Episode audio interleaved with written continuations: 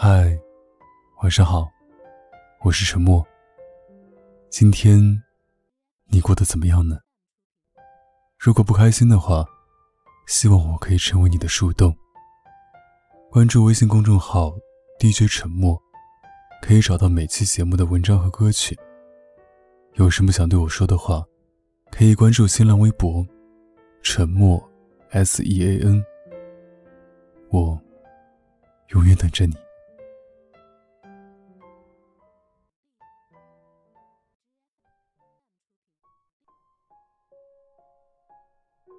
我知道成年以后的你总是很勇敢，很坚强。月薪三千，住潮湿的地下室。你一边洗澡，一边硬气的歌唱。淋着大雨，却迎面撞上搂着别人的男友。你愣在原地，沉默的尴尬，任凭凄凉和悲催交替着来袭。使劲的攒钱啊攒钱。却始终比不上房价的增速。你拖着行李，从一线城市辗转到二线、三线，抬起头，看不到未来的天空。这些，你都没哭，因为你知道哭没有用。可是，到了月底，你打个电话回家，低沉隐忍的声音。还是没能够瞒得住母亲。他把电话递给你的当家的爸爸。他沉默半晌，来一句：“没关系，爸爸养你。”一瞬间，你再也绷不住，泪如雨下。那是你在外头品尝了酸甜苦辣后，第一次如此清晰的感受到不善言谈的父亲，意味着比母亲更深沉的爱。这份爱，在小时候你并不领情。你觉得生活的全部温暖和快乐都来源于母亲。她给你唱儿歌，陪你过六一，准备你的一日三餐。在你在外受欺负时，冲上前去理论。记忆中的父亲仿佛永远不讨喜，他不知道你爱吃什么，爱穿什么，却总是频繁的过问你的成绩。他在你和同学朋友争吵打架时，从不会替你出面，反而会把你罚站在角落，逼你一遍遍的承诺：“我再也不打架了。”你除了有些怕他，甚至有些记恨他。进入叛逆期的你，开始有意无意的和父亲对抗，在父母闹别扭时，你便是母亲的同盟，挑衅的威胁着父亲的家庭地位。你虽然看到了那个被你定义为冷酷的男人满眼的不解和满心的忧伤，但你并不觉得有错，因为你觉得他不爱你，你听不到他对你说爱。成长是一件特别快速的事情，你来不及思考，便已十八。读大学之前，父亲为你摆一桌升学宴庆祝，你头一次见父亲那样高兴。他十几天的喜悦都在那一天释放了。酒过半巡，他揽过你说：“娃，出门在外别亏待自己，有事和你妈说。”他没说有事和爸说，而是说和妈说。你了解他，他真是交情不来的，把做好人的机会全给了妈妈。每个周，你往家打个电话。如果是你妈妈接，你会絮絮叨叨的说很久，关于校园，关于思念，关于生活琐事。如果是你爸爸接，你一准只有一句话：“爸，我妈呢？”后来你发现，每次往家打电话，接电话的总是你爸爸，你开始有些不满。怎么老是你？我妈怎么不接电话？你爸爸低沉的哦了一声，把话筒传给你妈妈。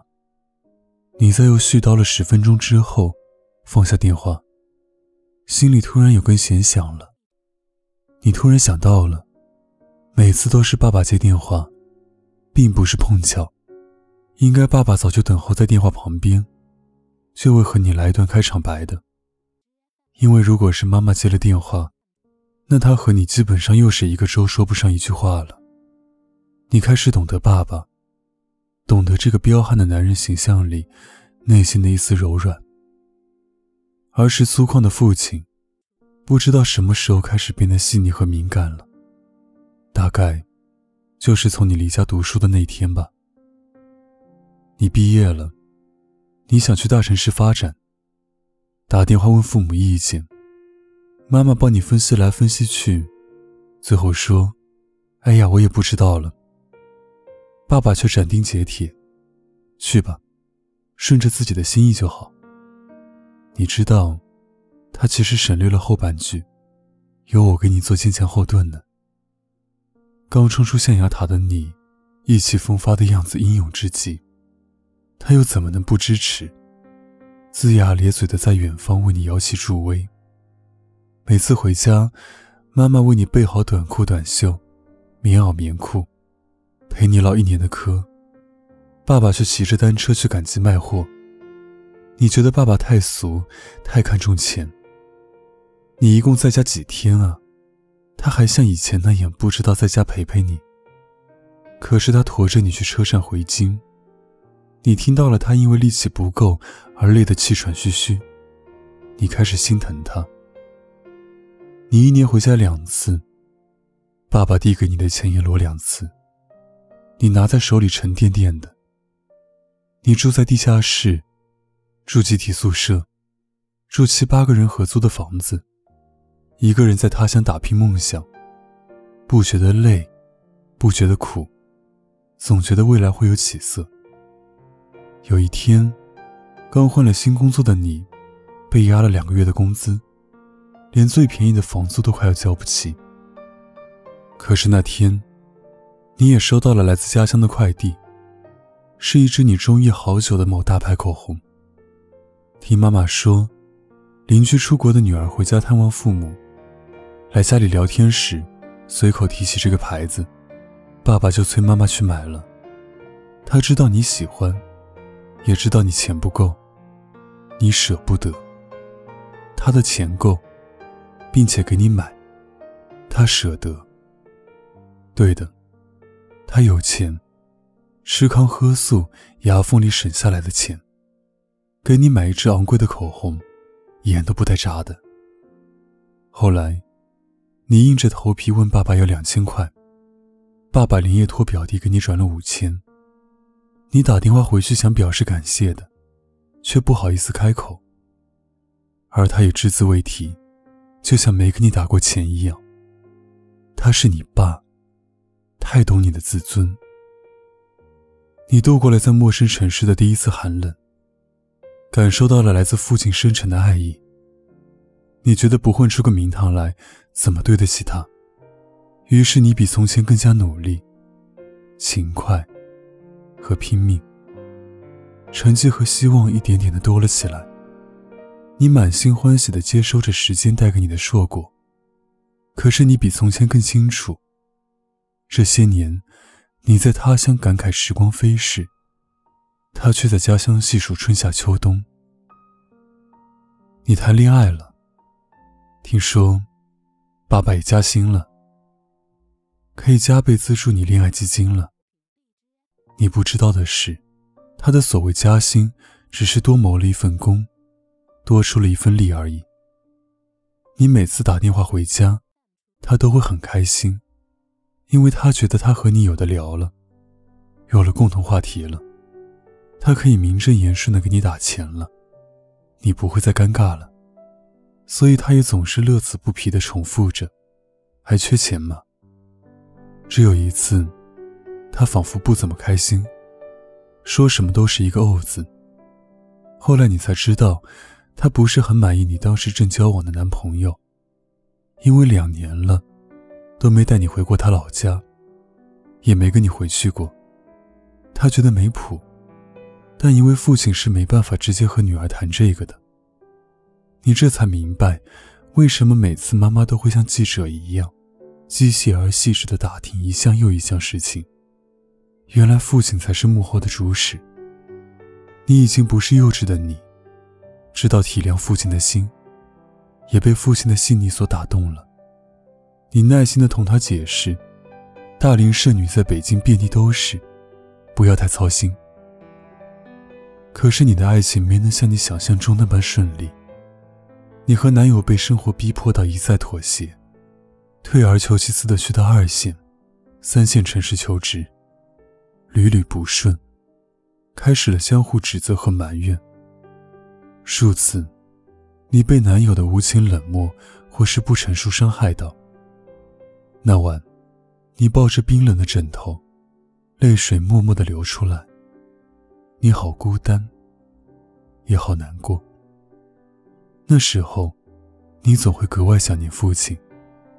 你开始渐渐懂得，男朋友口口声声的说爱你，却随便一件事都不肯包容迁就你。只有父亲，从来不说爱你，目光却从来没离开过你。终于，你男朋友提出分手，他走了。你觉得天都塌了。你哭肿着眼去上班，心神不宁的出了好多错。你的凶神恶煞的领导，并不能感同身受你的处境。领导说：“出来混，哪那么多事儿？”他把你的错误放大到不可饶恕，直逼你混不下去，主动辞职走人。你憋屈，无奈。痛苦到心都在撕裂，可是翻开手机的通讯录，却还是无一人可以倾诉。你在朋友圈发一些晦涩难懂的字眼，谁不曾失个恋，失个业？谁不曾遭遇过歧视和不平？第二天，你洗把脸出门，想买个方便面来泡，下楼就看到了推着自行车站在门口的父亲。他二话不说，上楼给你收拾几件行李，说：“你妈给你做了你最爱吃的红烧肉，回家吃吧。”他跨上单车，你推着后座跑两步，嗖的一下，轻快的跳上去，像小时候一样扶紧爸爸的腰。爸爸坐来这辆自行车，载着你从住的地方赶往火车站。这一路，你路过公司大门。来来往往都是熟悉的陌生人。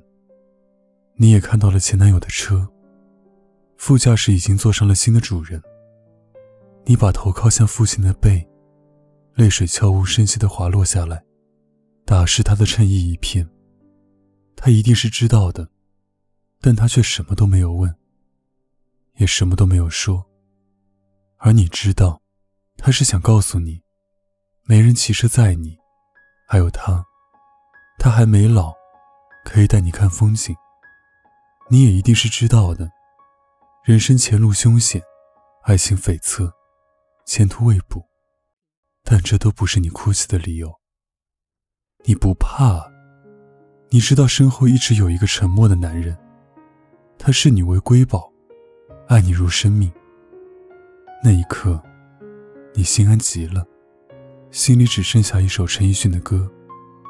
骑着单车的我俩，怀紧贴背的拥抱，难离难舍，想抱紧些。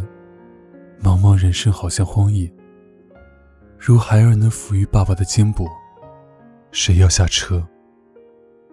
回到家，母亲端上透亮筋道的红烧肉，你一边吃，一边和妈妈聊天。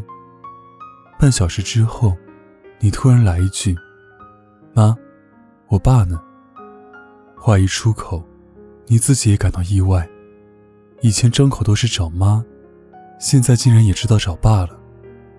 本来在另一间房间抽烟的老男人，激动的起身，右手猛地在脸上抹了一把，赶紧出门去了。临关门说了一句：“我去市场看看，再买点你爱吃的。”那声音里，分明有颤抖，有难过，还有心疼。而你心里，已经分不清是什么滋味。哭了，又笑了。你和妈妈说：“妈，您和我爸别担心，我会好好的。”那一刻，你终于明白，父亲那不说一句的爱有多好，多好。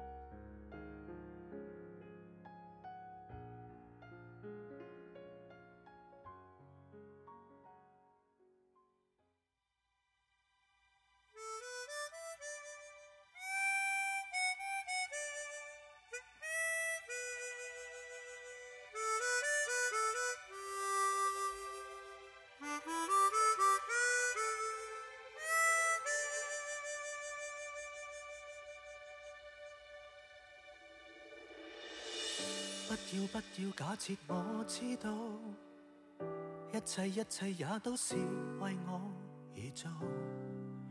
为何这么伟大，如此感觉不到？不说一句的爱有多好，只有一次记得实在接触到，骑着单车的我俩。怀紧贴背的拥抱，难离难舍，想抱紧些。茫茫人生好像荒野，如孩儿能伏于爸爸的肩膊，谁要下车？难离难舍，总有一些，常情如此不可推卸。任世间再冷酷，想起这单车。还有幸福可借，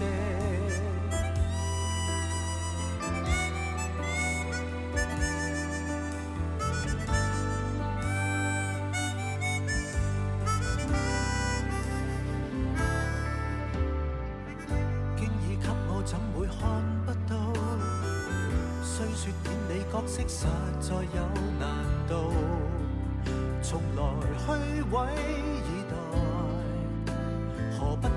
拥抱，想我怎去相信这一套？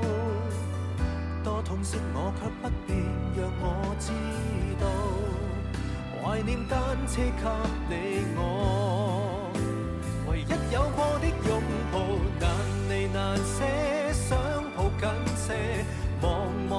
生好像荒野，如孩儿能伏于爸爸的肩膊。哪怕遥遥长路多斜，你爱我爱多些，让我他朝走得坚壮些。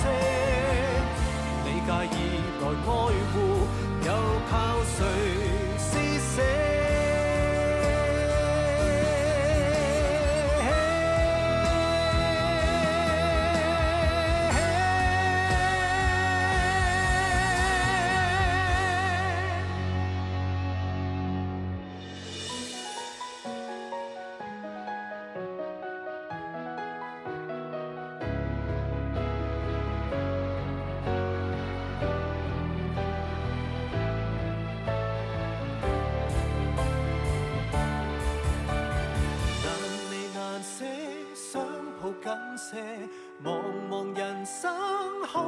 荒野，如孩儿能伏于爸爸的肩膊，谁要下车？难离难舍，总有一些，常情如此不可推卸。任世间怨我坏，可知我只得你承受我的狂。